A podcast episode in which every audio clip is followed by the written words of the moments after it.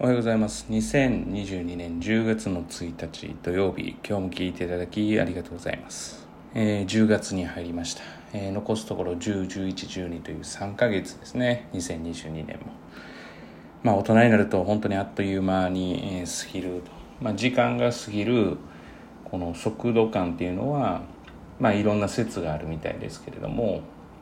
まあ子供の時よりかはえー年齢が重ねるごとにやっぱり早く感じるっていうのがあるのかなというふうには思います。まあ、いろんな様々な理由からですね。えーで、まあ、そうですね、今日の話題は、やっぱり継続は力なりということについて、まあ、ちょっと話をしたいと思います。えーっと、まあ、当然ながらですね、まあ、その都度その都度、えー頑張る。で、毎日何時間と決めずにやる。まあ、そういったことも大事なんですけれども、まあ、日々何を要はするのか。別に時間に限らず、まあ、例えば、え10個単語を覚えようとかでもいいですし、まあ、10個単語を覚えようの先に何があるのかを分かりながらやったらより効果があると。私だったら、まあ、勉強ではないですけれどもそもそも体が硬くておそらく体の血の巡りが悪いわけですね。であの体も傾いているというかいう状況で、まあ、お金をかけずに、まあ、何ができるのかなって考えた時に、まあ、柔軟をやっていこうということで、まあ、特にですね夏季講習とかは結構体力勝負になってまあ年齢も重ねてきてますから、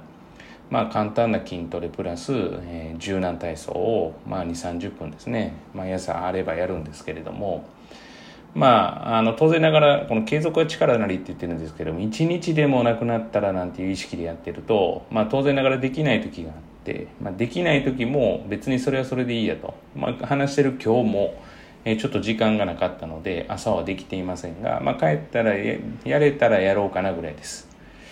でこれ実は柔軟 2, 2ヶ月弱ぐらいですか、まあ、2ヶ月ぐらいですかねやってるんですけどどうなのって言ったら、まあ、明らかに柔らかくなってるわけですよね。届かなかったところが届くようになると。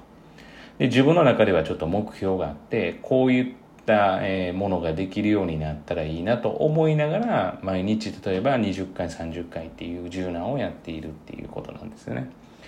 だからやっぱり継続は力なりであなんかだんだんだんだんこう目に見えるえ成果と、えー最終的な目標があるので、まあ、その2つさえ持っていれば、まあ、継続は本当に力だなというふうには思います。で、えー続ける時のコツは必ずこのできなかった時に別にそれでいいやというふうに思えるかどうかですよね。というところかなと思います。だから毎日じゃあ30分要は座りましょうというふうに言って、まあ、勉強しましょうと言って、まあ、その、えやっている本人が意識を持っていなかったら何の意味もないと。その先に何を見据えてやっているのかっていうのがあればやはり最初に言ったように効果が高くなると。まあむしろ効果が高くなるというか効果がようやく出るかなというふうには思っています。だから時間で区切るよりもこれをやろうというふうに決めておいてまあそれをやっていく。でまあ当然できない時はだ無理な範囲じゃなくてですね。で多少なりともやっぱり成果が上がるものがいいので、まあ、例えばそういったところがもし協力ができるんだったら親御さんに、まあ、単語を覚えるんだったら単語テストをしてもらうとか、まあ、こんなんはいいんじゃないかなと思います。まあそれの最たるものが塾での確認テストとかにはなるんですけれども、まあ、もしくは定期テストですよね。だから日々何かをこう一つでも二つでも今までと違うものをやって、まあ、少しずつの成果あなんか解けるようになったぞと。でその最終的な成果が90点とか100点とかであれば、